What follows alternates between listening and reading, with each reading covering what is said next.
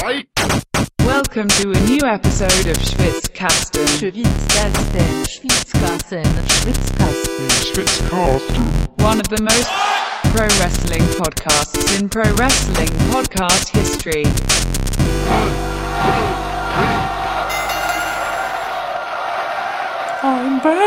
Ist okay, wenn ich das nochmal sage? Das ist okay. Also ich hatte es ist jetzt auch zu spät, um es zu verhindern. Du hast es schon gemacht. Also du musst die Frage schon stellen, bevor du es tust.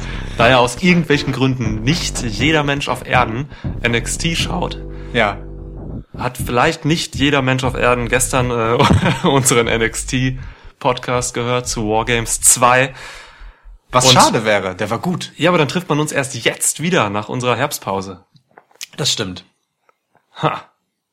Ja, Aber wir sind heute hier zusammengekommen zu Teil 2 unseres großen Comeback-Doubleheaders. Ja, Double Main Event. Schwitzkasten.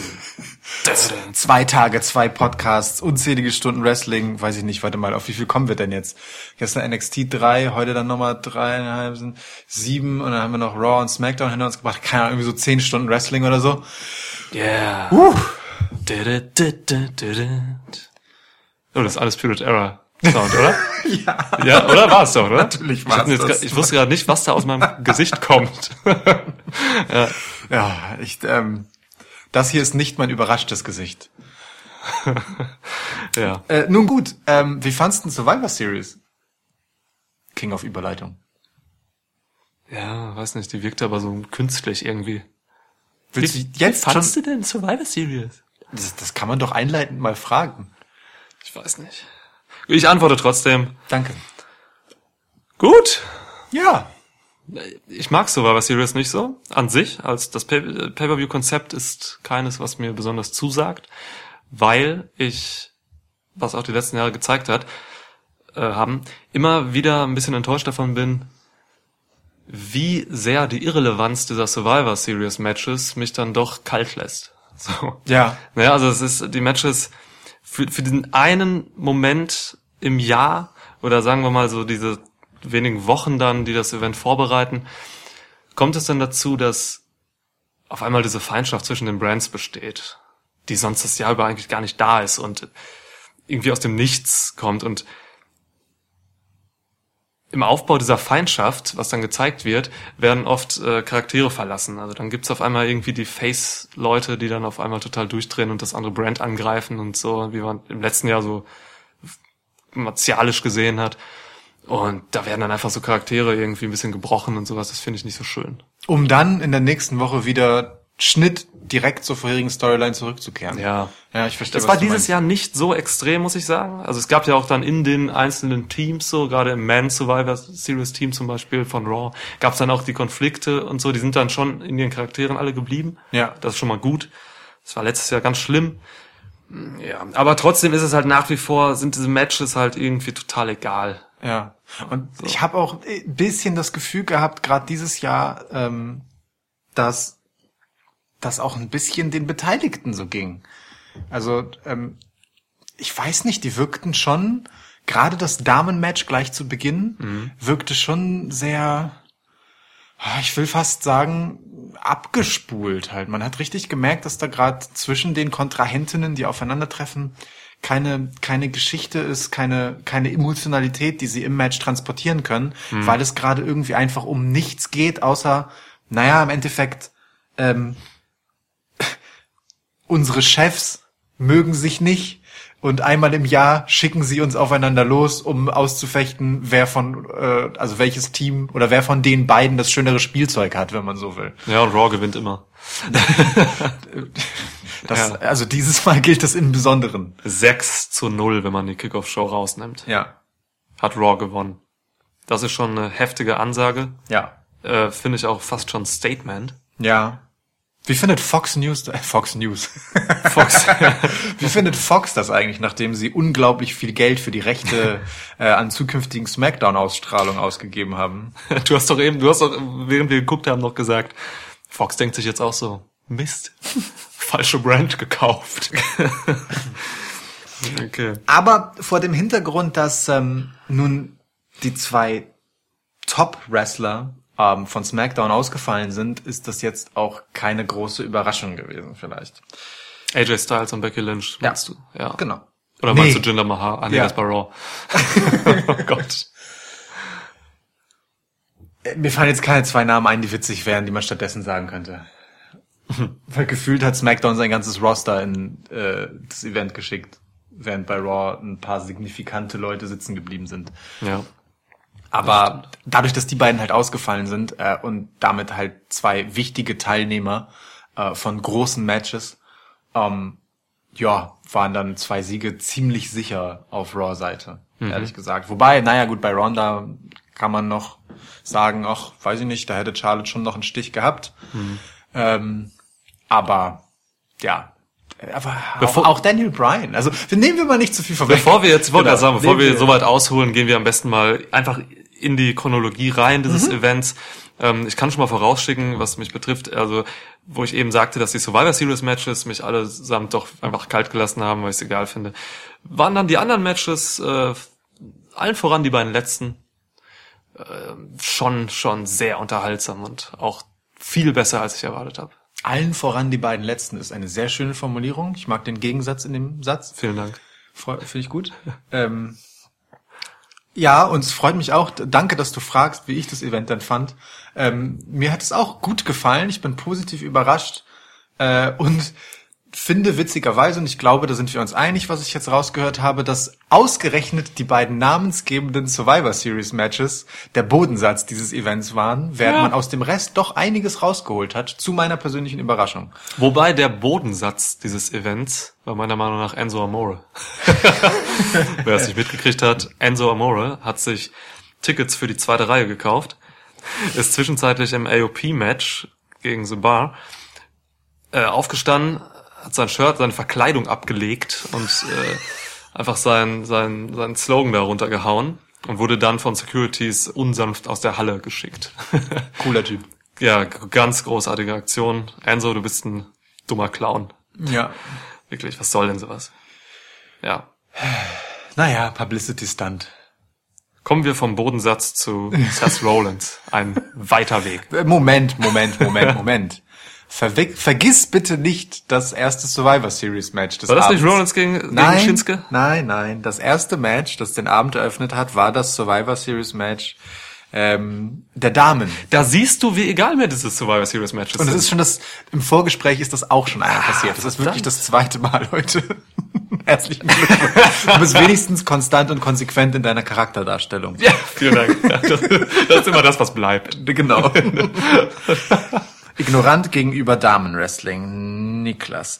So, ähm, Moment. wenn es nicht um Tony Storm geht. Klammer zu. Zutrag wollte ich noch haben. Ähm, so, also, ähm, Carmella, Naomi, Mandy Rose, Sonja Deville und Asuka trafen auf Mickey James, Tamina Snooker, Nia Jax, Sasha Banks und Bailey. Ja. Die beiden letzteren äh, kurzfristig eingesprungen für, ich glaube, Natalia und Ruby Riot, die eigentlich für das Match gesetzt waren und vermutlich ähm, dort reingeraten sind, um noch ein bisschen Star Power reinzukriegen, nachdem man Charlotte aus dem Match nehmen musste, die wiederum für Becky gegen Ronda Rousey eingesprungen ist. Ja, richtig. Hm. Richtig. Bisschen komisch, weil es einfach nicht erklärt wurde so richtig. Ne? Ja. Das, das, also verletzt sind Natalia und Ruby nicht. Ruby Wright und Natalia hatten ein Match am darauffolgenden Montag bei Raw, wie wir eben gesehen haben. Ja. Ja. Gegeneinander. So, gegeneinander.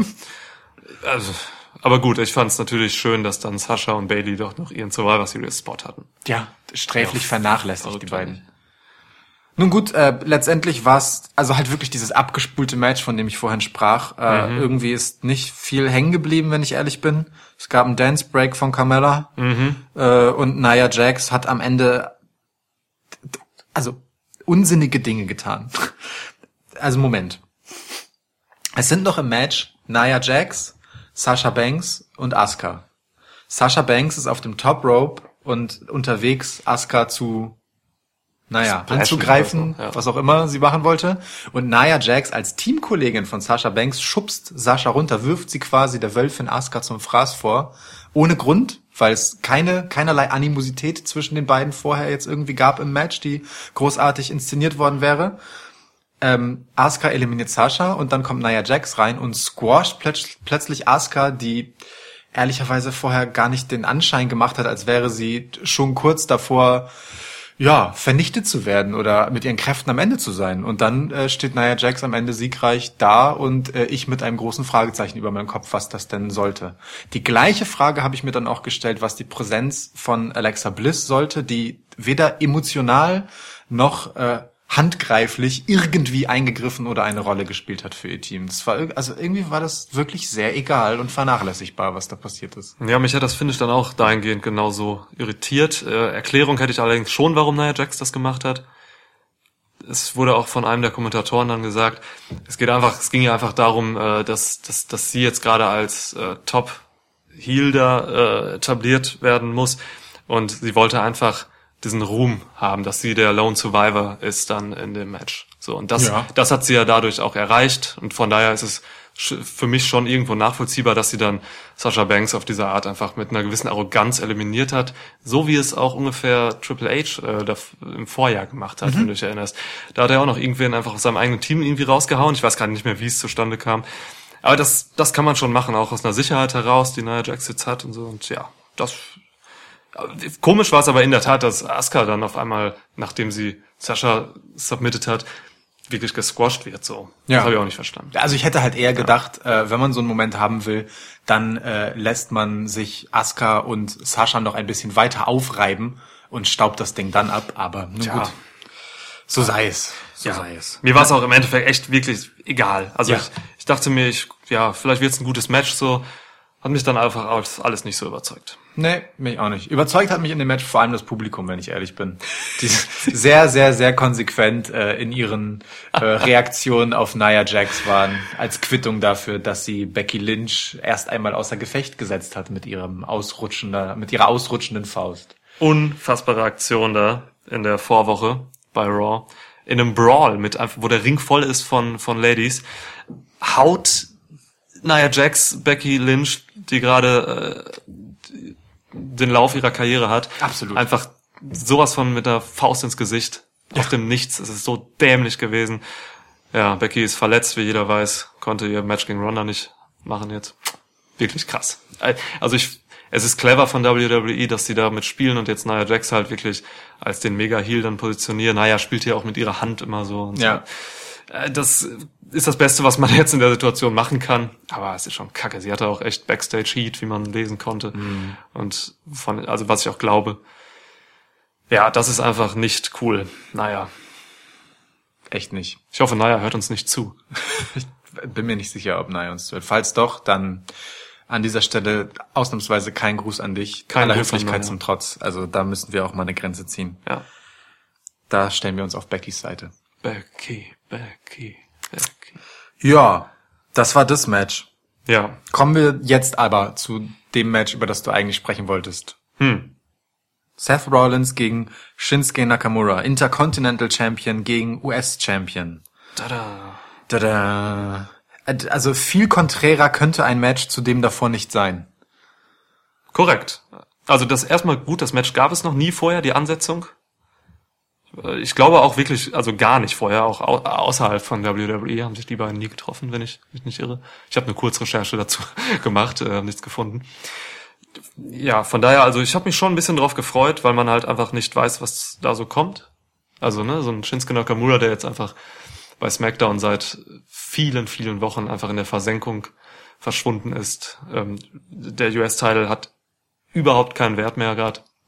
Äh, es ist eine Schande eigentlich, weil es, weil Shinsuke Nakamura echt vor allem jetzt seit seinem Heel-Turn vor ein paar Monaten echt so viel Potenzial hat. Man nutzt nichts mit ihm. Leider. Das ist schon krass. Und ich war jetzt ein bisschen froh, dass er jetzt einen Gegner wie Rollins kriegt, gegen den man, glaube ich, schon als Wrestler irgendwie Bock hat, ein gutes Match zu machen. Ja, kann ich mir vorstellen, ja. Und wir waren beide so ein bisschen, als wir es eben gesehen haben, so, ein- so ein bisschen ähm, ja überrascht, wie das Match dann doch vonstatten ging. Ja. Äh, beide positiv überrascht. überrascht. Äh, es war es war sehr viel so Character Stuff so, also die haben sehr viel in ihren Charakteren gearbeitet, haben äh, es war sehr langsam, es gab viel äh, mit Gestik, Mime, Körpersprache, sie haben sich gegenseitig ein bisschen äh, aus der Reserve locken wollen. Es, äh, ich habe es noch Match für Liebhaber genannt. Total.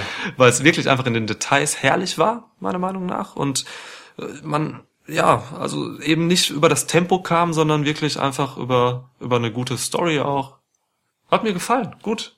Ja, es war, war kein, kein Spot-Match, Nee. sondern es war tatsächlich äh, ein gut erzähltes Wrestling-Match letztendlich mit ähm, vielen Kontern, vielen schönen Aktionen, viel, viel Dynamik, die, äh, die in dem Moment äh, entsteht, ähm, wo unvorhergesehene Dinge halt einfach passieren. So, ne? Nicht diese, nicht dieser typische Aufbau von, oh mein Gott, er geht jetzt hoch und es passiert gleich etwas krasses, sondern eher ein, äh, hier sollte eigentlich eine typische Aktion von Shinsuke Nakamura kommen, aber Seth Rollins kontert sie auf eine spannende Art, die man jetzt auch nicht aller Tage sieht und kriegt dann aber direkt nochmal den Konter hinterher von Nakamura. Und das gab es mehrfach im Match. Ja, richtig. Ähm, ja, stimmt. Und das äh, tat beiden ganz gut, weil, weil beide dadurch so einen schönen ähm, Anstrich eines, naja, halt clevereren, gut vorbereiteten, äh, technisch versierten Wrestlers bekommen. So und ähm, das können, das tut beiden halt einfach gut. Das ist auch äh, gerade ein schöner Gegensatz zu dem, was Seth Rollins in Story normalerweise gerade darstellt, äh, weil er ja sehr emotional aufgeladen ist äh, in der Fehde mit Dean Ambrose. Da ist so ein, so ein so ein kühles technisches Match eigentlich ganz geil als Gegensatz. Ähm, und Shinsuke Nakamura hilft das in der Heel-Rolle sowieso. So, gerade nach dieser Zeit in der Versenkung, die er hinter sich hat. Ein Match, von dem ich echt positiv überrascht war. Also ich habe natürlich kein schlechtes Match von den beiden erwartet, ähm, aber nicht dieses Match erwartet. Und das fand ich schön. Ja, ich mag ja. Überraschungen insofern. Äh, das war, war ein gutes Match. Das kann man sich mal, mal angucken. Sieht man auch gerade bei WWE dieser Zeit äh, nicht häufig, diese Art Match. Ja. Ja, ist, ist die Frage, woran das liegt, so, ne? Ob das vielleicht, es ist ja schon, es ist ja schon, die Art, wie es aufgebaut war, ist ja schon irgendwo anspruchsvoll. Also es gibt, ich glaube, viele Zuschauer ähm, können mit so einem Match auch nichts anfangen. Kann ich mir gut vorstellen, weil es vielleicht einfach irgendwie in Augen vieler zu langsam dann ist oder so. Also es kommt auf an, es kommt ja immer darauf an, worauf man achtet. Das ist eine hochsubjektive Sache, ne? was Ja. an einem, an einem Wrestling-Match gefällt. Ähm, für dieses Match hat man sich Zeit genommen, so und äh, diese Zeit wurde dann halt eben nicht durch Spots genutzt, sondern eben durch andere Elemente. Das war schön, hat mich gefreut. Ja. Haben beide von profitiert am Ende. Das, das finde ich auch ein äh, schönes Fazit eigentlich Ja. für ein Match. Dass egal ist, wer am Ende gewinnt oder verliert, beide haben davon profitiert. Letztendlich, weil beide gut aussahen in dem Match und für beide äh, Charaktere und Karrieren quasi etwas getan wurde. Dazu müssen wir noch äh, nachtragen, dass Rollins gewonnen hat Ja, stimmt. mit einem äh, Curbstomp. Ich habe mir gewünscht, dass Shinsuke gewinnt, weil es, weil er noch irgendwie mehr hat von einem Sieg, so weil er einfach in der schwächeren Position ist seit langer Zeit jetzt gerade. Hätte ihm aber gut getan. Das stimmt. Äh, allerdings, so wie er in dem Match aussah, tut ihm die Niederlage auch nicht weh, ehrlich gesagt. Ja, ist so ein Match, da denkt man nachher jetzt nicht groß über den Sieger und Genau. Verlierer nach, das stimmt, ja. sondern er war halt auf Augenhöhe mit Seth Rollins, der halt einfach seit Wochen und Monaten äh, halt Monday Night Rollins ist, ne? So, äh, insofern finde ich das schon auch verschmerzbar für ihn. Ist Seth Rollins der beste oder der professionellste Worker, den WWE hat? Nee, Nee? AJ Styles. Findest du? Ja, würde ich schon sagen.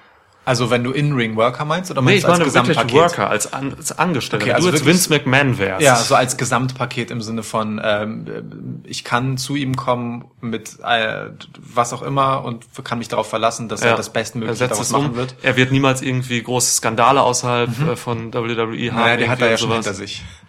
Diese Porno, dieses Porno-Ding da am Anfang mit der alten. Ja, gut. Mit der Alten. Ja, das ist auch schon so lange her jetzt. Ja, ja. Aber jetzt, so, ich sag mal, so die letzten vier Jahre so einfach. Ja. Findest du da, siehst du da AJ Styles einfach noch vor Rollins? Boah, das ist schwierig. Ähm, mh, Rollins ist der bessere, der bessere am Mikrofon und der bessere Charakterdarsteller letztendlich. Ähm, Seine Heel-Darstellung war wirklich das Beste, was Mhm. das Jahrzehnt so hergegeben hat. ich glaube, da würde ich doch auch mit Rollins gehen, ja. Ich glaube auch, er ist auch jünger und man als, als, und Mhm. gut, hat auch klar. die besseren Looks. Das gehört ja auch noch dazu. Auch Ja, wenn es okay. eine oberflächliche Geschichte ist, das gehört dazu. Genau, also wenn, wenn wir sozusagen als Investment sprechen, so mit der Vince McMahon Brille, dann, Ja. dann ja, genau. Und einfach auch, weil Seth Rollins noch ein paar Jahre mehr zu gehen hat und du ja wirklich alles mit ihm machen kannst. Alles, der kann alles. Ja. Du kannst alles machen, auch außerhalb des Rings und der Kameras, so was, was so Marketing technisch läuft und so und irgendwelche Charity-Sachen und so. Ich glaube, Rollins ist wirklich der, der, der wichtigste Mann, so.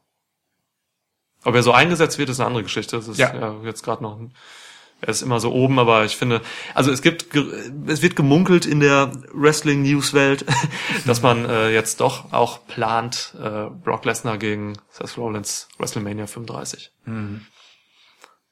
Muss man schauen. Böse Zungen könnten halt sagen, ähm, dass Seth Rollins möglicherweise der größte Profiteur des äh, tragischen Ausfalls von Roman Reigns sein könnte letztendlich. Weil ähm, Roman und der Wunsch, Roman als Top-Face der Company aufzubauen, schon so das Einzige ist, was Seth Rollins in dieser Position im Weg stand. Ja, ja. Aber ich glaube, wenn man da wirklich einen Profiteur sieht, so, dann würde ich eher an Drew McIntyre denken, den man jetzt, glaube ich, noch krasser pushen will. Äh, natürlich dann nicht als Top Face, sondern Klar. als Top Heel. Ja. Äh, die Anzeichen dafür sind sehr deutlich. Ja. Drew McIntyre steht vor einem Mega-Push. Und ich glaube, er ist der, der noch mehr profitiert jetzt von Ja. dem Ausfall von Reigns. Ja, klar, also weil man halt so ein Gegengewicht auch zu Braun Strowman braucht, ne? Das vorher Roman Reigns war, ein Stück weit. Und zu Brock Lesnar. Ja. ähm, ja, schon. Ich meine, Braun Strowman ist ja jetzt auch mir nix, dir nix quasi wieder Face. Oh Mann, ich weiß, ey, ich habe ernsthaft, also das ist jetzt kein Witz, ich habe, bevor wir uns eben hingesetzt haben, ich musste Lukas fragen, für den Moment, ist Braun Strowman eigentlich gerade Face oder Ja. Heel? Ich habe es wirklich vergessen, weil es einfach, weil er so viele Turns gemacht hat in kürzester Zeit. Ah, Es ist wie, im Prinzip wie Nia Jax auf der anderen Seite. Die, Ich glaube, die waren beide die gleichen fünf bis sechs Minuten äh, Face, bevor sie wieder Heel geturnt sind, beziehungsweise umgekehrt im Fall von Braun Strowman. Ja. Aber ja, ja also ja. Braun, Braun, ich hatte genug Braun Strowman Rant in diesem Podcast. Ja. Das, das kommt dann wieder, wenn wir äh, zweistellig in der Episodennummerierung sind. Das hier ist Folge 9. Folge 9, guten Tag. Gut, okay, kommen wir zum nächsten Match. Ja. Ähm, The Bar gegen AOP. Kannst du das nochmal so aussprechen? Was von beiden? The Bar. The, the, ja, so? Ja, so willst. Also das war ich ja gerade. Ja. The Bar Danke, geil. gegen AOP. Ja. AOP, verstehst du? P, wie auf Englisch pinkeln. Pissen, Wow. Oder? Ja. Ah. Ja, gar nicht schlecht. Tja, wer, wer sich jetzt fragt, hä, was hat denn das jetzt alles mit Pete zu tun? Und äh, ich habe das Match halt geskippt, ich weiß nicht, was passiert. Äh, was meint denn der Lukas jetzt damit? Wir erklären's euch. Drake Maverick hat sich eingepisst. Ja, das, ist, das muss man halt einfach mal so sagen. Ja. Es, es ist so passiert. Ja.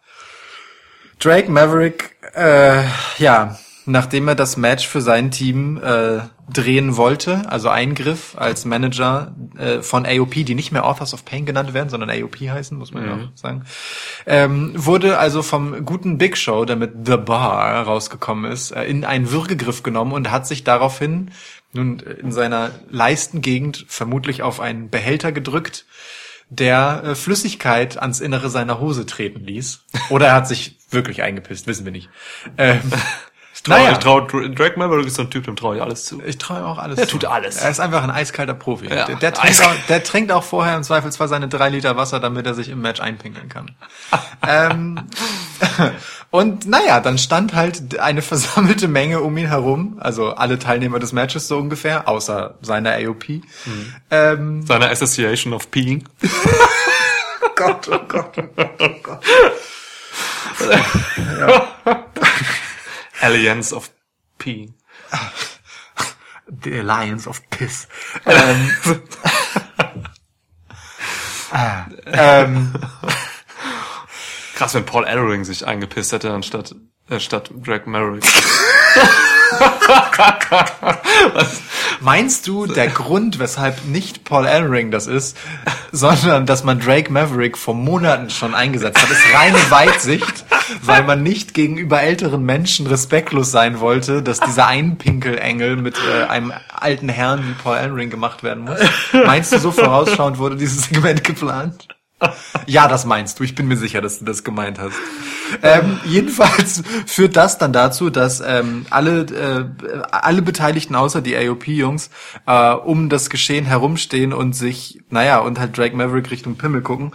Ähm, woraufhin irgendwer, ich glaube Ray war's, ähm, dann die Gelegenheit nutzt. Es gibt einen Finisher, Pin und AOP gewinnen das Match für Raw 3-0. Ja. Punkt. Auch so ein Survivor Series Match. Raw gegen SmackDown interessiert keinen. Also hat keine Konsequenzen. Ja, heißt das, genau. ne? Ich will nicht unterstellen, dass es niemanden interessiert. Aber, ne, also es sind, sind ja auch alles gute Worker. Ja, Ja. so ist halt passiert. Also ich finde es halt immer noch ein bisschen bedenklich. Das ganze Einpissnummer. Also ist schon irgendwie auch krass, dass man das macht. Ich weiß, man hat ja schon mal was mit so mit Kotzen gemacht und so. Titus O'Neill hat sich mal irgendwann übergeben bei SmackDown und so.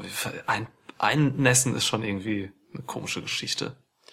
Sorry, Ja. es ist, ich finde es irgendwie seltsam. Ich find's auch seltsam. Äh, Also jeder findet das wohl seltsam, aber ich frage mich halt wirklich, ob es äh, wirklich bei einem Big Four Pay-Per-View gezeigt werden muss.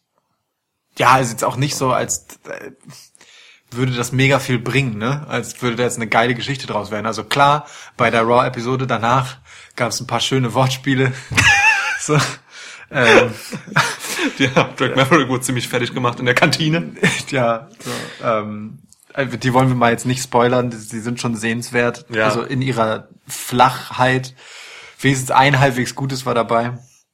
ähm, wer, wer, wer sich also äh, ambitioniertes Overacting angucken will, der ähm, achte da besonders auf äh, Bobby Roode und den guten Chad Gable. Dankeschön. Bitte.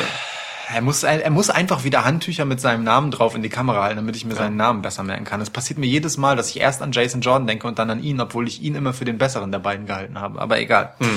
Ähm, so, gut, äh, haken wir das Match ab, oder? Ja, ich habe nichts zu sagen groß zu dem Match. Gut. äh, Ja. Ähm, kommen wir zu einem Match, das so gar keine Pisse war. Nämlich, oh Gott, das, das ist so einer, bei dem ich mich gerade frage, musste der sein? Egal, wir lassen das jetzt einfach so stehen. Ähm, Buddy, ja klar, wiege ich nur 205 Pfund. Murphy, der amtierende 205 Live äh, Cruiserweight Champion gegen Mustafa Ali. 203 sogar. Wurde angekündigt mit 203. Sie haben nicht mit 204 genommen. 203. Ja, Und Frechheit. ja. Ja.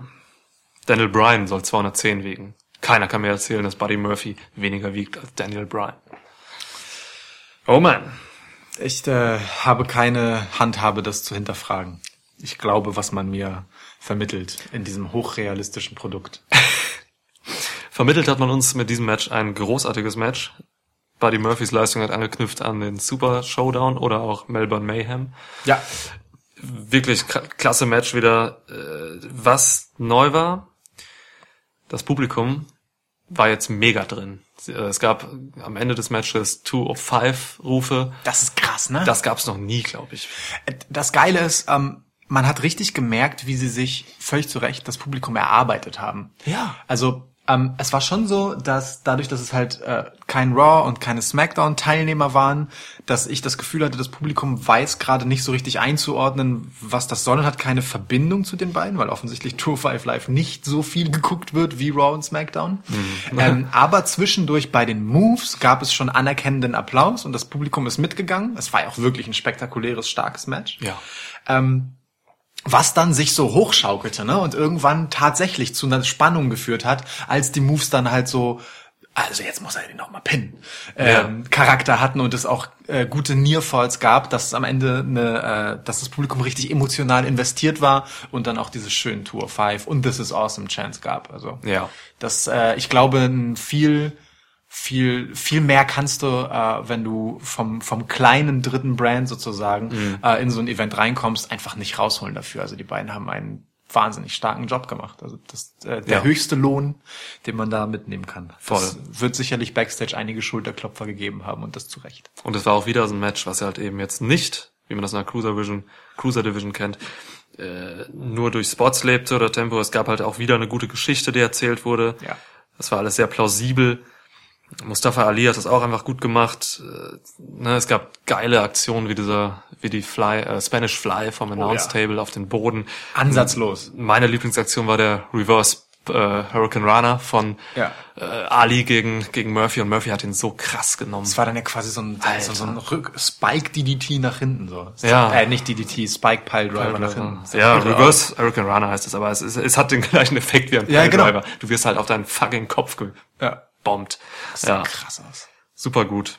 Also vor allem auch, weil, weil Buddy Murphy halt so ein Bär ist, ne? Also der, der sieht ja auch einfach echt kräftig aus. Ja. Und äh, da, also da wirkt es gleich auch nochmal imposanter, als wenn das halt so ein Leichtgewicht ist, Ja. das da auf den Kopf knallt, in Anführungsstrichen. Imposanz trifft es schon. Echt. Der hatte auch so zwischen seinen Moves und so, hat er einfach so eine geile Körpersprache und Ja. Mimik und so. Das, Ja. Das überlegene Juggernaut-Ding, was er so fährt, das, ist, das bringt er schon einmalig rüber. Ja, und gar nicht so Spaß. viel, gar nicht so viel dieses hielische ähm, gegen das Publikum und sehr arrogante, sondern einfach so ein so ein ganz natürliches, selbstsicheres, was Ja. so, so eine andere Art Überheblichkeit als viele Ja. andere Heels. Das ist schon, das Ja. ist schon schön. Also so im Match jetzt, ne? In Genau, Promos äh, wieder eine andere Nummer, aber so im Match stellt er das auf eine ganz coole eigene Art dar. Ja. Schön. Er hat gewonnen, Murphy Ja. hat seinen Titel verteidigt. Alles andere wäre auch eine Überraschung gewesen. Ja. Ja.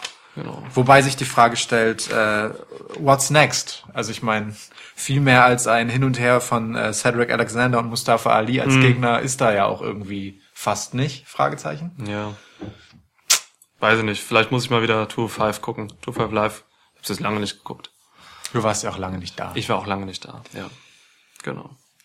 Ja, wobei NXT habe ich schon im Urlaub immer regelmäßig geguckt. das ist was anderes. Das ist was anderes. NXT kann man auch so einfach wahnsinnig toll mal so im Hostel abends mal so ein, einbinden, wenn man mal so gerade Ja. auf Reisen ist oder so. Ja. ist einfach irgendwie, ja, das ist cool.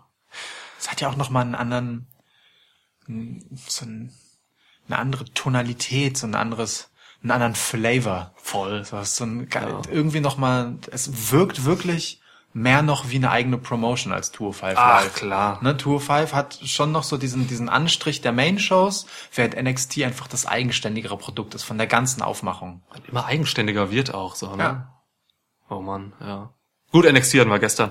Ja. Äh, machen wir einfach weiter im, äh, auf der Card. Wir kamen, wir Aber kommen zum nächsten Survivor Wenn, wenn wir schon bei NXT sind, hört mal in gestern rein. Ja, hört und mal. rein. seht euch dieses Event an. Äh, Also NXT Ja. macht wieder wahnsinnig gute Eigenwerbung für sich selbst. Oh Mann, ja. Und wir machen auch Werbung für NXT. Guckt mehr. NXT. Mehr Leute sollten NXT sehen. Ja, wer wirklich bis jetzt an NXT äh, noch vorbeigekommen ist, mh, dieses Takeover, was jetzt äh, stattfand, ist wirklich ein guter Einstiegspunkt auch, um begeistert zu werden von dieser Show. Ja. Wie gesagt, Podcast ist online seit gestern. Ja. Tadadam. Tadadam. Okay. So. Äh, okay, kommen wir zum zweiten Survivor Series Match. Baron Corbin führt Team Raw an und hat im Gepäck ähm, eine leichte Übermacht in Gestalt von Leicht, ja. Lashley, okay, gut, Finn Balor äh, als kleinster, Dolph Ziggler, zweitkleinster und dann Drew McIntyre und Braun Strowman gegen Miz, Jeff Hardy, Rey Mysterio, Shane McMahon und immerhin Samoa Joe. Immerhin Samoa Joe. Ja, immerhin Samoa Joe war dann auch schnell erledigt, Unfassbar. als äh, der ins Match reinkam und sehr kurzerhand äh, sich ein Claymore eingefangen hat von Drew McIntyre und dann direkt als erster eliminiert wurde. Für uns in den Reaktionen, wie beim Publikum erstmal einmal, hä? Jegliche Spannung ist dahin. This is Bullshit. Ja. Aber witzig, dass das Match sich trotzdem von This is Bullshit Chance zurückgearbeitet hat zu This is Awesome Chance. Ja. Was ist da eigentlich passiert? Also oh, awesome fand ich nicht. Ich auch nicht. Zu keiner, zu keinem Zeitpunkt. Das fand, da war LA ein bisschen zu gutmütig. LA war generell äh, so ein, so ein Event-Publikum, oder? Ja, Die fanden halt einfach alles geil. Die fanden alles geil, aber mehr, aber jetzt gar nicht so unbedingt aus dummen Gründen, sondern sie wollten einfach auch Spaß haben. So. Ja. Also es war so ein, ja, so ein Publikum, was ich nicht unbedingt so gerne mag, aber die jetzt auch nicht so wahnsinnig schlimm waren, wie man manchmal im Mittleren Westen oder so ein Publikum hat. Aber es war, also es war ja trotzdem eine gute Crowd, weil sie immer dabei waren. Genau. Nur sie waren nicht wahnsinnig anspruchsvoll, sag ja, ich mal. genau, genau. Das, das trifft es. Das trifft es tatsächlich. Also völlig okay. Ja, krass. Also mich äh, wirklich, also seit Samoa Joe raus war, da war für mich auch klar, dass äh, Raw, also vorher war auch schon klar, dass Raw gewinnt. Also so eine Übermacht. Ne? Also SmackDown war nicht nur undersized, äh, die Wrestler, die dort auftraten, ebenso Miz oder Shane McMahon, mein Gott, oder so, das war halt einfach nichts, was man gegen Jungs wie Drew McIntyre oder Braun Strowman stellt. So, das geht nicht und dementsprechend hat Raw natürlich auch gewonnen. Äh, ja, ne, also krass und bemerkenswert fand ich noch, äh, wie stark man Drew McIntyre gebuckt hat, so, dass er auch Joe direkt rausgehauen hat. Ja. Ich, man muss doch dazu sagen, äh, Joe hadert auch noch mit Verletzungen. Also, dass er so früh ausgeschieden ist, hängt schon auch mit äh, dem Schutz seines Körpers zusammen. Ja. Trotzdem war es für die Match-Story erst einmal schwierig. Voll. Äh, es gab dann aber schon noch zwischendurch so ein Aufbäumen von SmackDown, die ein bisschen davon profitiert haben, dass es so ein bei Team Raw so einen inneren Zwist gab zwischen Drew McIntyre und Braun Strowman. Also Drew hat sich äh, zweimal äh, im Prinzip direkt eingetaggt, als eigentlich Braun Strowman zu Werke gehen wollte. Das heißt, Ja. Ähm, Braun Strowman ist erst sehr spät im Match tatsächlich wirklich involviert gewesen, weil Ja. Drew halt immer quasi sich äh, den Vortritt verschafft hat. Ähm, und dann hat der gute Shane McMahon drei kranke Spots gezeigt. Ja. Äh, einmal äh, vom äh, aus der Ringecke auf den Announce Table, wo Braun Strowman lag, Ja. damit der erstmal für ein paar Minuten aus dem Match war. Und dann gab's genau zwei äh, Coast-to-Coast-Flüge. ähm, ja, und dann äh, hatte SmackDown eigentlich den Vorteil. Dann kam Braun Strowman ins Match und squasht einfach wirklich nacheinander in bester Brock Lesnar-Manier den Rest der SmackDown-Belegschaft nacheinander raus. Es gab nur Finisher, ein drei, Move drei zwischendurch. Pinfalls oder so, ne? Genau. Ja. Hm. Ein, warte, vier. Krass. Vier. Jeff Hardy, Rey Mysterio, The Miz und Shane. Alle Alle, nacheinander. Braun? Alle Alle Braun? nacheinander von Braun. Alle direkt mit dem Finisher oder einem Move zwischendurch. Ganz verrückt. Und dann war das Match durch. Fertig. Ganz interessant, dass äh, am Ende, als Braun Strowman dann ins Match kam, Drew McIntyre zurückwich und bewusst, obwohl er die Chance gehabt hätte, sich nicht eingetaggt hat wieder gegen ihn, sondern den guten Braun hat machen lassen. Naja, Ja. und dann war das Thema halt durch. Ja, krass. Aber Drew auf jeden Fall, also wie ich eben schon gesagt habe, steht jetzt echt vor einem Mörderpush. Und ich bin auch so überzeugt von Drew mittlerweile. Also was der so rüberbringt an, an was der für eine Aura hat, für ein Charisma. Dieser absurde Körper dazu, der ist schon wirklich gemacht für den absoluten Topstar jetzt. In dem Fall Heelstar. Und das, das will ich auch sehen. Der sieht einfach sehr glaubwürdig gefährlich aus. Jetzt, ja. Vor zehn Jahren, als er da war, noch, war es halt überhaupt nicht der Fall. Mit Cowboy-Hut in der Three-Man. was er, 3MB, was er jetzt, was er in der Zwischenzeit in der Indie-Szene gemacht hat, so und jetzt halt WWE da darbietet, ist schon wirklich große Klasse. ja. Ich freue mich sehr auf den Drew in den nächsten drei, vier Jahren, so was, da, was er jetzt in dieser Zeit machen wird. Ja. Da habe Cool. ich auch Bock drauf. Er hat, er hat mit, er hat mit äh, Dolph Ziggler auch den richtigen Typen an seiner Seite. Ich mag die Dynamik zwischen den beiden total gern. Immer in noch, diesem, ja. In diesem Ja. Backstage-Segment, das es gab, äh, wo, wo äh, Drew auch äh, über Braun Strowman hergezogen hat, dann Corbin reinläuft und fragt, was ist hier eigentlich los? Und, und äh, Dolph Ziggler dann so, so ganz lässig, wie halt so der, der, der kleine Kumpel vom Starken dann halt wiederholt, so, naja, der, der Drew hat dem Braun mal richtig die Leviten gelesen. So. Das war schon Ja. schön. Ich weiß den genauen Wortlaut nicht mehr, aber dieser, dieses, dieser Moment war schon sehr schön. Dieser schon, neun, neunmal kluge Dolph dann. Drew called Braun äh, Meat Castle oder so, oder? Ja, stimmt, genau. Meat Castle? Brainless Meatcast oder Brainless sowas Meat war es, Castle. glaube ich. Egal, Das ist ein aber seltsamer Begriff. Ey, ey, ey, lass uns nicht, also, ja. Apropos Begriff, äh, schwer von Begriff, ähm, war der gute R-Truth, der in gefühlt jeder Teamkonstellation einmal aufgetaucht ist äh, und dachte, er wäre Teil davon. Also, so stumpf und dumm, wie dieser R-Truth-Comedy-Charakter ist, es ist schon jedes Mal herrlich, mit welcher Überzeugung und Hingabe er das macht. Also ich finde es wirklich schön. Ich liebe Ron Killens. Diese, diese Selbstverständlichkeit seines Wahnsinns ist einfach ein Traum. Mega, oder? Ja. War, war, ist schon ein schöner Auflockerer. Finde ich geil. Auf seine alten Tage. Obwohl, also ich meine, der sieht halt immer noch blendend aus, muss man Der sagen. sah auch immer so aus, ne? Der hat, der hat einfach kein Körperfett irgendwie. Der hat nie zwischendurch so eine Phase gehabt, wo es mal kurz ja? und dann was wieder weg. Ja, also wo er kurz nicht so shredded war, wie er jetzt wieder ist und davor war. Ja. Kurz. Weiß nicht, ob man mit ihm mal noch mal irgendwann was macht. Ich hätte schon Bock drauf. Also er wird, glaube ich, nicht mehr als Comedy-Zeug jetzt so bringen. Aber wer weiß, sieht man ja noch mal irgendwann was längerfristiges. Ich meine, er hat halt Carmella overgebracht, ne? Äh, over ist jetzt vielleicht ein bisschen übertrieben, aber ähm, In- in Carmellas Faceturn ja. ist quasi unmöglich ohne die Beteiligung von Ron Killings. Ja, stimmt. Und auch Carmella hat wieder richtig Spaß an dem, was sie da macht. Das stimmt, ja. Schön. Schön. Schön. Gut. So. Okay, also Sm äh, Raw hat gewonnen, ziemlich klar. Ja, Und also damit ist auch alles gesagt. Raw hat gewonnen, steht eh am Ende jedes Matches. Spoiler, Ronda Rousey gegen Charlotte statt Becky Lynch ist dann das nächste Match, das auf der Card stand. Ich möchte noch kurz äh, nachtragen, dass Dolph Ziggler während des Matches einfach aussah wie Tyler Breeze.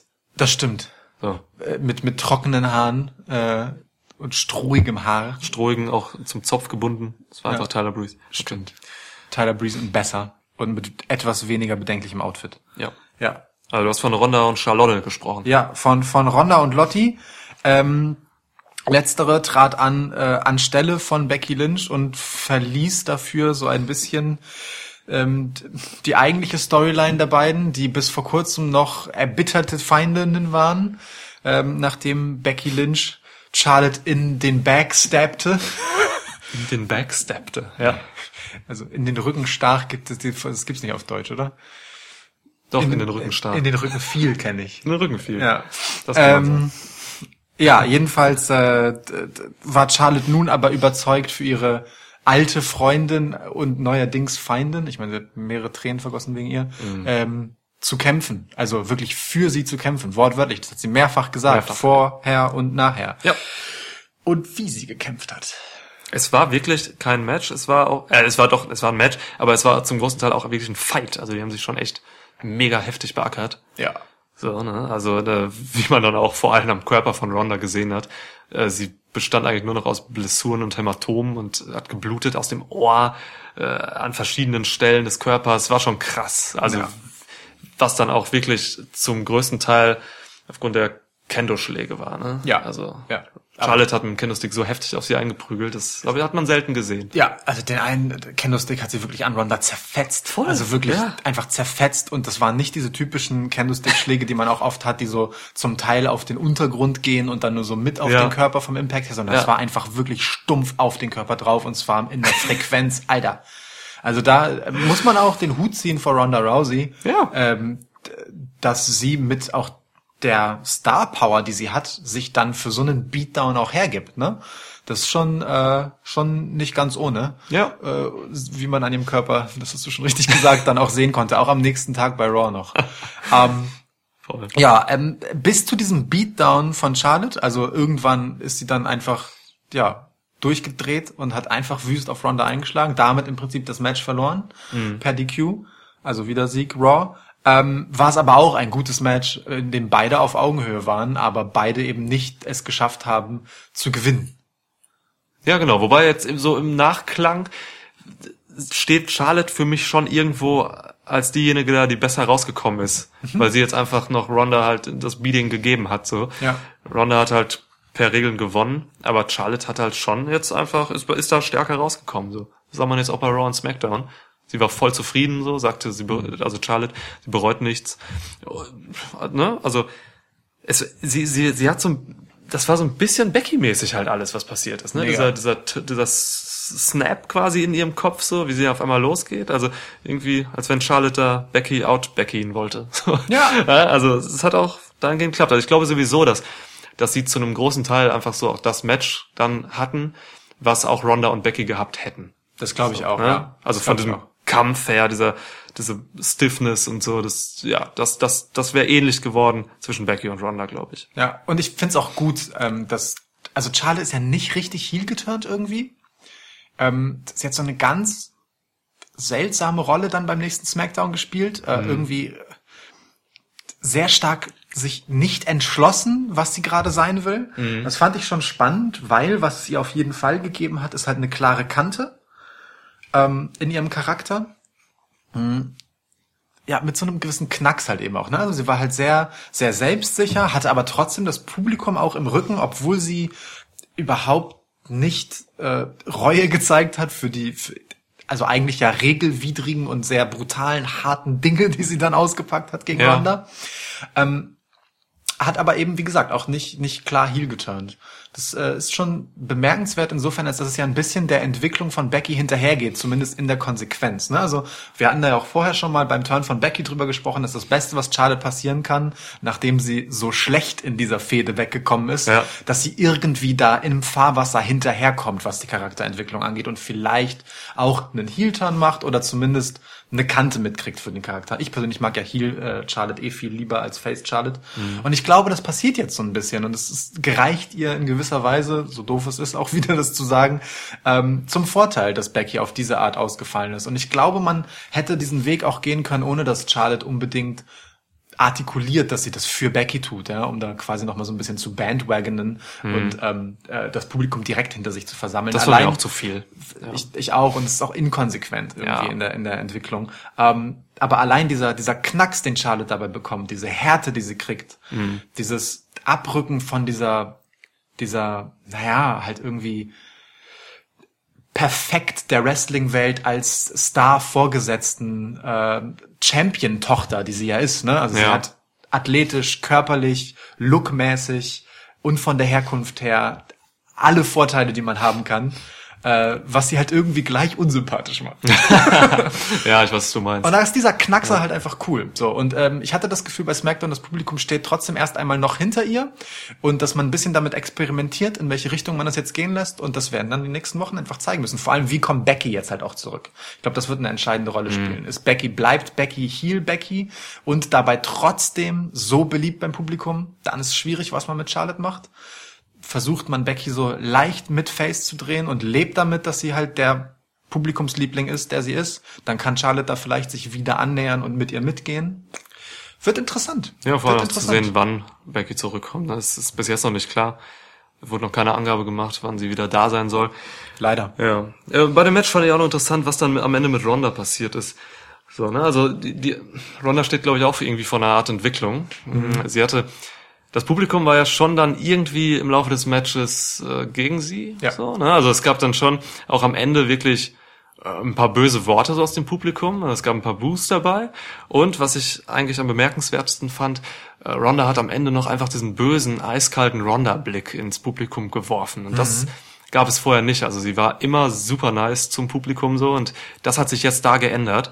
Und auch beim darauffolgenden Raw äh, war sie anders als sonst. Also sie war irgendwie so ein bisschen härter und auch so nicht nicht verbittert, so die Vorstufe davon irgendwie. Also sie hatte mh, mm, sie hatte eine Wut in sich, so wirkt es. Und das, das, das war schon, war schon krass und zeigt vielleicht, dass man ihr jetzt auch ein bisschen mehr Kante gibt. Mhm. Sie war sehr auf sich bezogen auch, ne, auf ihre Rolle und das Untermauern dieser Position, ja. in der sie ist. Ja. Und äh, weniger beim ja, ein, ein Star für alle sein oder eine Identifikationsfigur. Sie so ein Zweifel schwelte da vielleicht auch mit. Deswegen, sie ja. wollte sich ja beweisen. So, ja, ne? Und ja. Da, sie kommt als eben aus dieser Kämpfer, äh, Geschichte und so und wollte sich dann halt echt beweisen, hat dann direkt ein Match gefordert so, weil ja. sie halt eben nicht zufrieden war, wie sie fertig gemacht wurde am Tag zuvor von Char Charlotte. Ja. Schon interessant. Das sich beweisen wollen ist aber auch so auf der Metaebene, also außerhalb des Wrestling-Gimmicks, auch, glaube ich, das, was was durchaus angebracht ist an der Stelle, weil ja. ähm, viel von den Reaktionen, die das Publikum gezeigt hat, ihr gegenüber, ich meine, sie war immerhin Hometown Hero, ne? Sie kommt aus Venice, man war in LA, also in mhm. Kalifornien halt auch. Ähm, hat damit zu tun, dass sie eben der Star von außen ist, der gegen eine etablierte Wrestlerin antritt, glaube ich. Und äh, dass Ronda halt sofort in dieser Star-Position war, auch bei WWE. Ähm, weil, wenn wir uns zurückerinnern, das war auch bei Charlotte und Becky wiederum der Punkt. Ne? Charlotte kommt ähm, aus einer, von einer Verletzungspause zurück und wird direkt wieder ähm, ins Titelgeschehen gepusht, mhm. wo eine Becky sich über all die Zeit davor hingearbeitet hat, konsequent. Ja. Und äh, naja, dann turnt Becky heel und ist aber trotzdem der Publikumsliebling, weil ja. das Publikum sich denkt, nee, die hat das aber eigentlich verdient. Egal, ob die jetzt die Böse ist, ähm, wir sind auf ihrer Seite. Und ähnlich war es halt ein bisschen bei Ronda und Charlotte jetzt, weil Charlotte halt eben diejenige ist, die länger da ist und sich äh, ihren Status irgendwie erarbeitet hat. Gute Zusammenfassung, ja, ja. genau. Aber ja. Ronda spielt damit auch gut. Also sie, auch hier habe ich das Gefühl, beide gehen halt äh, positiv raus aus der Nummer, weil die Geschichte war für Ronda mehr als undankbar. Auch gegen Becky, das wäre super undankbar gewesen. Ja, voll. Äh, ja. Klar, eigentlich ist, sind die Rollen Face Heel völlig klar, aber Publikumsliebling ist hier in dem Fall mal so gar nicht der Face gewesen, wenn ja. Becky angetreten wäre. Ja, ja, ja. Insofern sind beide gut aus der Nummer rausgekommen und bei beiden bin ich sehr gespannt, wie die Entwicklung weitergeht, weil beide endlich etwas mehr Kante kriegen. Das ist generell gerade so. Kantengebung, ne? Ja, total ja. viele Charaktere. Auch gestern bei NXT hatten wir es mit Johnny Gargano, mhm. mit Alistair Black. Kanten äh, werden gegeben. ja, und, und äh, viele Kanten sind dann auch eng mit, äh, mit Wahnsinn verknüpft, glaube ich. Ne? Es gibt auch viel, es gibt momentan wirklich viele Heel-Turns und die meisten Heel-Turns, Gargano, Brian, jetzt auch so ein bisschen schadet vielleicht. Auch so ein bisschen ähm, Becky. So ein bisschen Becky. Die, die sind auch alle mit so einem Wahnsinn irgendwie verbunden. Also es gibt Dean. immer so ein, es gibt so ein Snap irgendwie und ja. dann äh, Dean Ambrose, ja. also, ne, das ist schon auffällig, wie viel da gerade geturnt wird. Mhm. Mir wird generell ein bisschen zu viel geturnt vielleicht auch. Also, ne, wir hatten eben drüber gesprochen, äh, Nia Jax und Braun Strowman werden immer hin und her geturnt. So. Es gibt einfach sehr viel äh, oder wenig Konstantes gerade. Aber die Turns, die jetzt mit Wahnsinn und Kante so umgesetzt werden, die gefallen mir erstmal auch gut, ja. Ja, mir auch. Oh man, auch der Brian-Turn. Also wir kommen da jetzt gleich zu, äh, zu Daniel Bryan. Wir haben jetzt eben gerade SmackDown gesehen, die Promo von Daniel Bryan. Mein Gott, war die gut. Die war total drüber irgendwo, weil er auf einmal wirklich ein bisschen sehr, sehr neben der Spur ist. Aber sie war gut. Und auch inhaltlich irgendwie plausibel. Er, Genau. hat, er hat mir voll, er hat mir überzeugt. So, okay, klar, deswegen machst du das, dachte ich mir. Das ist halt witzig, ne? Wir waren, als wir die Promo geguckt haben, hast du ja auch noch zu mir gesagt, so, oh, das ist aber schon jetzt, also, dass er damit jetzt erst kommt, dafür Ja. ist es schon ein bisschen krass, die Entwicklung. Und keine zwei Sätze später hat er genau das aufgerollt und erklärt und wir waren so, ja, okay, okay, Daniel. Das ist schon echt, äh, wow, das ist echt stark. Vor allem witzig, weil ich äh, während des Survivor Series Matches noch sagte, ah, dieser Heel-Turn, ich glaube, der ist ganz gut für Daniel Bryan, weil am Mikrofon ist der halt jetzt nicht so exzellent bisher immer gewesen, sondern halt so boah, gehobener Durchschnitt, sage ich mal. Äh, Das, da ist so eine Heel-Rolle ganz schön für ihn, äh, die, die fällt ihm leichter. Und dann packt er halt so eine, ich weiß nicht, so eine geil verpackte Psychonummer aus. der Blick auch. Also und spielt die in jeder Facette wirklich richtig überzeugend. Das, äh, das habe ich so gar nicht kommen sehen. Man also kennt da, halt Heel Brian auch nicht, ne? Nee. Heel Brian gab's halt einfach noch nicht so richtig. So, es gab mal diesen Fake Bri äh, Heel, als er in der Wyatt Family war und Bray Wyatt dann noch irgendwie nachher äh, in den, in den Back zu stabben. so, ne? Aber, aber es gab diesen richtigen Heel Brian nicht und der kommt jetzt. Äh, das Yes Movement ist für tot erklärt. Ja. Es ist der New Daniel Bryan und es ist was Neues und Neues ist erstmal gut und er macht das gut bisher, deswegen bin ich voll zufrieden. ja, ich auch. Ich, ich würde es auch geil finden, wenn er in Zukunft immer als The New Daniel The Bryan angekündigt wird. Bryan. Das würde mir richtig gut gefallen. Ja. So wie The Bryan Kendrick. Sie Einfach The New Daniel Bryan, das fände ich geil. Ja. The New Day, Daniel Bryan. Okay. Ja.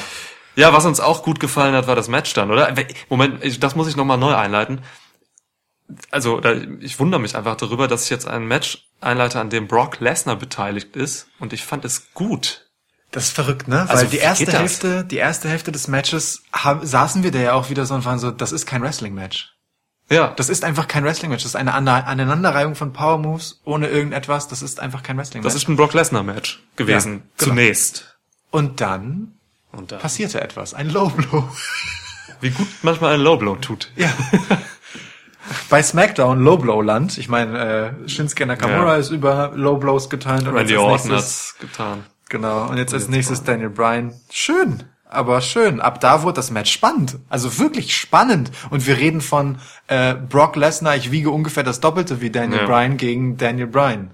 Also man muss aber zu, zunächst vielleicht sagen, äh, als dieses Match angesetzt wurde, ja, erst eine Woche vor Survivor Series, als Daniel Bryan halt äh, ja geturnt ist und den Match-Spot von äh, AJ Styles geklaut hat, ähm, habe ich mir gedacht, fuck, so, ey, Daniel, die setzen Daniel Bryan gegen Brock Lesnar. Brock Lesnar ist so ziemlich der unsafeste Worker, so, ne, er hat Randy Orton äh, verletzt, er hat Braun Strowman verletzt, S- Sunil Singh hat er jetzt erst bei der Raw vor Survivor Series in einem viel zu hohen Bogen auf seinen fucking Kopf geworfen. Also das war wirklich ein richtig gefährlicher Move. Ähm, Singh hat echt Glück gehabt. Ist ja auch nicht so, als würde den Move nur alle Nase lang mal zeigen, sondern äh, also Ja, es würde ist ihn halt- nicht alle Nase lang zeigen. Ne? Also, Brock Lesnar lebt davon, halt Leute Ja. auf, den, auf den Rücken zu werfen oder Ja. auf den Kopf zu werfen. Ja. So, ne? Und, und, und sein Gegner ist in diesem Fall jemand, Daniel Bryan, der halt wirklich einfach nicht auf den Kopf fallen darf. Ja. Denn er hat eigentlich schon seine Karriere beendet gehabt wegen mehreren Gehirnerschütterungen. Er hat einen wahnsinnig lange, langen Prozess an äh, Therapien hinter sich und sonst was. Und er muss wirklich aufpassen. Bei den ersten Suplexes da dachten wir uns so noch, okay, cool, die, die werden clever gemacht, also die werden abgerollt oder er, Brian landet, landet halt so gut, dass er eben nicht diesen vollen Impact hat, so im Nackenbereich. Ja. So, aber dann gab's doch von diesen etlichen Suplexes hin und wieder so einen, der war dann doch zu hoch und der ging dann doch so voll mit Impact rein und boah, das war sehr unangenehm. Ja. Und, ne, also einerseits man bezahlt Lesnar ja dafür, Ja. dass er ein Gefühl des Unangenehmen auch hervorruft in den Zuschauern. Ne? Das ist das, was Lesnar gut kann und die letzten Jahre immer wieder gemacht hat. Das hat auch jetzt geklappt. Aber mir geht das ein bisschen zu weit, weil ich dann wirklich auch Angst habe um Daniel Bryan. Ja. Ganz einfach so. Ja, zu Recht. Also bei aller Fähigkeit auch, die Daniel Bryan hat, mit solchen Momenten umzugehen. Ne? Ja. Also ist ja nun wirklich nicht so, als wäre er schlecht im Sellen.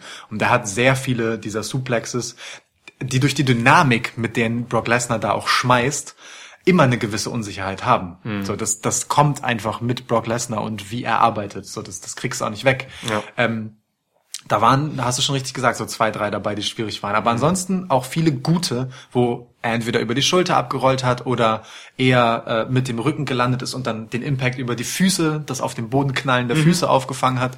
Da gab es viele gute bei, aber auch ein paar bedenkliche. Ähm, und dann gab es aber auch ein paar bedenkliche Momente von Brian gegen Lesnar. Also was der wieder für harte Dinge eingesteckt hat. Ja. Kicks und Knie und Schläge ins Gesicht. Also einfach, ich meine, Brock Lesnar hatte einfach den fucking Abdruck von Daniel Bryans Schuhsohle im Gesicht. Er hat ihm halt voll in die Fresse getreten, mehrmals. ja. Also er hat, man hat wirklich in der nächsten Szene den Abdruck von Daniel Bryans Schuhsohlen in Brock Lesnars rotem Gesicht gesehen. Ja. Das ist keine Übertreibung, das ist Fakt. Ja, Lesnar zählt wahnsinnig gut. Auch die Running Knees von Brian hat er so heftig genommen. Ja. Schon Respekt. Also äh, Brock Lesnar Matches sind halt eigentlich immer kacke gewesen in letzter Zeit. So, aber wenn er dann wieder so ein Match rausholt und alle Stärken von Lesnar zum Tragen kommen, eben dieses harte Selling und eben dieses Hervorrufen des Unangenehmen und so, dann ist Lesnar auch echt sein Geld wert. Man sollte ihm, ich bin weiterhin überzeugt, man sollte ihm nicht den Universal Title geben. Das ist scheiße für Raw und für die Zuschauer auch und auch für die anderen ähm, Kollegen. Ja. Aber diese Matches kann man dann halt schon machen, wenn Lesnar gerade sowas dann auch Ja. zeigt und auch Bock hatte. Ich glaube, er hatte auch wieder Spaß an diesem Match. So.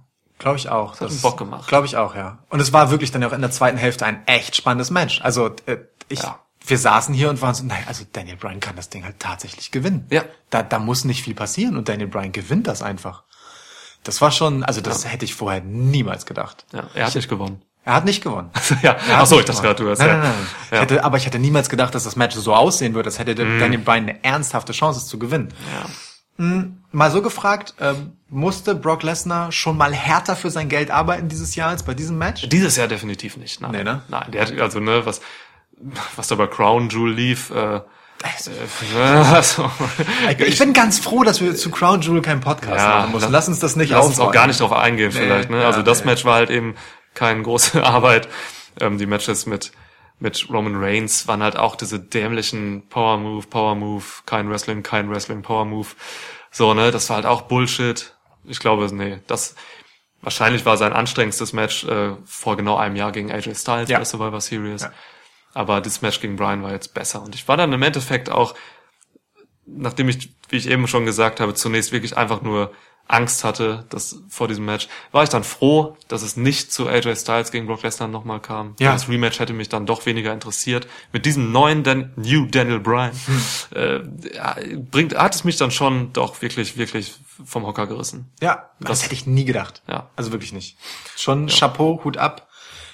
Da muss man sich halt fragen, sollte man nicht öfter mal einfach kleinere, vor allem versierte Wrestler gegen Brock Lesnar stellen und weniger von diesen Brocken, die man dann so aufeinander prallen lässt. Wenn, ob sie jetzt Roman Reigns heißen, gut, das wird man jetzt erstmal eine Weile nicht sehen, oder halt Braun Strowman, oder Braun. dann down the line meinetwegen Drew McIntyre oder so. Äh, äh, sind, werden es nicht die besseren Matches, wenn man dann eher die AJ Styles nimmt Ja. oder die Daniel Bryanse. Gut, von denen hat man auch nicht inflationär viele, aber es gibt schon noch ein paar Leute, die man da genug, nehmen ja. könnte. Rollins gehört ja auch noch dazu. Genau. Oder halt ein Finn Balor. Ich meine, gut, Finn Balor ist im Moment hauptberuflich in Six-Man-Tag-Teams involviert. Er macht nur noch Six-Man-Tag-Team-Matches. Das ist doch so eine Scheiße. Ich hasse Six-Man-Tag-Matches. Das ist das Schlimmste. Es, Ich hasse auch Six-Woman-Tag-Matches.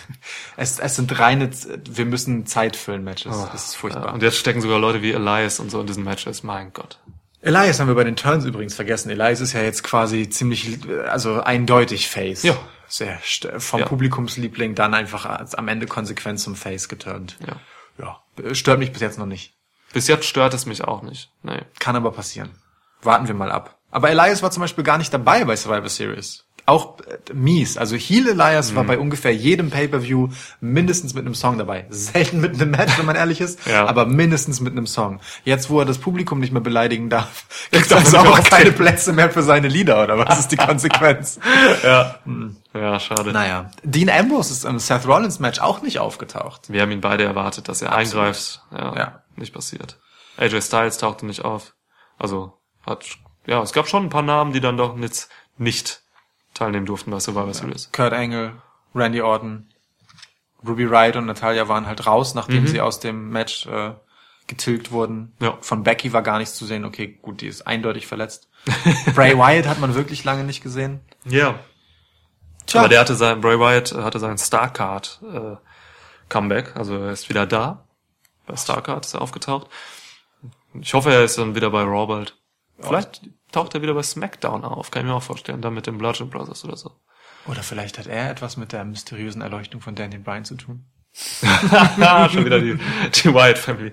Dann Wie wir einfach in jeden Psychoturn immer Ja. versuchen, Bray Wyatt Ja, reinzulesen. Aber zeig- es ist auch ein inniger Wunsch. Dann zeigen sie so Videos, wie, wie Daniel Bryan in dieser Chamber sitzt, von der er da geredet hat, mit seiner, seiner Oxygen Chamber. Und dann sieht man Brand, Bray Wyatt im Hintergrund irgendwie, wie Oder- er da auch in Gas reinflüstert. Oder diese Chamber, von der gesprochen wird, und da steht dann dieser Sister, Sister Abigail Schaukelstuhl. ah, ja, geil. Ja, mit Bray Wyatt könnte man so viel machen. Ach, ich, ich bin sehr gespannt, was passiert, wenn mit Bray Wyatt, äh, wenn mit Bray Wyatt wieder zu rechnen ist. Ist das ein richtiger Ja. Satz? Ich glaube ja. Viele gute Leute gerade noch echt verletzt, leider. Ja, Ne, Kevin. Owens, ich weiß nicht, wann er wiederkommt, das dauert auch noch ein bisschen. Hm. Alexa. Alexa. Dann hat sich bei Raw noch äh, Braun Strowman verletzt am Ellbogen. Sein TLC-Match gegen äh, Baron Corbin steht vielleicht auf der Kippe. Mal sehen. Ja, ja, ja. Aber darüber sprechen wir dann, wenn es dann darum geht. 16. Dezember, ne? Ja. TLC, nächste Pay-Per-View. Ja, so ist es. Da bald. machen wir dann auch wieder unser traditionelles Tippspiel. Jetzt können wir auch zurück Oh ja. zum alten Rhythmus kommen. Genau. Ihn vielleicht zwischendurch mal beschleunigen. Also wir haben uns vorgenommen, wenn es äh, wichtige Entwicklungen in der Zwischenzeit gibt, dann machen wir auch mal einen spontanen Podcast zwischendurch, ohne konkreten Pay-Per-View-Bezug. Ja. Mal sehen, was passieren wird. Potenzial dafür gibt es nach diesem Wochenende auf jeden Fall eine ganze Menge. Also nach diesem Wochenende, über das wir retrospektiv gesprochen haben. Also nach letzten Wochenende. Ja, wir können auch einen eigenen Podcast darüber machen, dass äh, Tony Storm das Mae Young Classic 2018 gewonnen hat. Ja. Ich finde, wir könnten generell mal einen eigenen Hast du ja Podcast. gesagt einfach?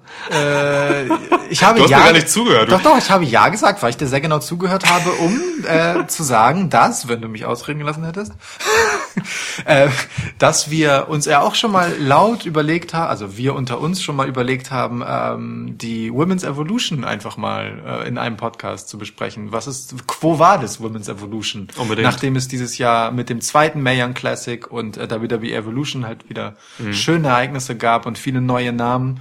Zwischendurch aber auch schon so ein Durchhänger, was die Women's Divisions angeht. Ja. Das ist äh, durchaus mal ein Gesprächchen wert. Mal schauen, wann wir dafür Zeit finden. Vielleicht so irgendwann Richtung Jahresende, vielleicht zum Jahresbeginn. Mal sehen. Ja, finde ich auch. Finde ich gut. Das sollten wir auf jeden Fall tun. Das ist, äh, ist ein großes Thema einfach. Mich auch persönlich einfach interessiert Ja. und beschäftigt. Ja, und äh, Evolution war auch einfach, äh, da, man kann auch gerne nochmal darauf eingehen, das war einfach ein super, super Event. Also mich hat's echt umgehauen. Ich habe auch ein Event, was ich dann auf der Reise ge gesehen habe. Hat mir gefallen. Ja, mir auch. Ich habe es in deiner Abwesenheit gesehen. Es war gleichzeitig traurig für mich, ohne dich dieses Event zu sehen. Ja. Aber auch schön, weil es ein schönes Event war. Ja. Ja. Ja, ein emotionales Hin und Her. Ich fühlte mich ein bisschen wie viele verschiedene äh, WWE-Charaktere im Moment in einem emotionalen Hin und Her. Weder richtig Face noch richtig Heel. Ich wusste nicht, wohin mit meinen Emotionen. Ja, das ist Wrestling. Das ist Das Wrestling. ist Wrestling, Leute. Ah, es ist gut, wieder da zu sein. Ich find's auch gut. Sechs Wochen waren es nur, aber es war doch irgendwie eine lange Zeit. Total. Es hat, es hat mir gefehlt. Das habe ich gemerkt. Ja, ja, ja. Schön. Schön, wieder Wrestling mit einem, mit einer Mission zu gucken. Wrestling mit Mission. Ja, Oder? Mission Wrestling. Ja. Geil. Geil. Okay. Ja. Wir sind durch mit Survivor Series. Ja. Äh, es hat mir sehr viel Spaß gemacht und äh, wir hören uns ja dann auch schon bald wieder, ne? Das Ja. ist ja nicht weit hin bis TLC. Genau. Dann gibt's auch wieder, wie du eben schon gesagt hast, wieder klassischen Rhythmus. Äh, Pre-Show, Rückblick-Show. Weiter geht's. Ja. Schön. Gut. Ja, was bleibt noch zu sagen? Ich weiß nicht, was noch zu sagen bleibt. Ich habe mein Bier gar nicht getrunken. Das ist tragisch. Ja.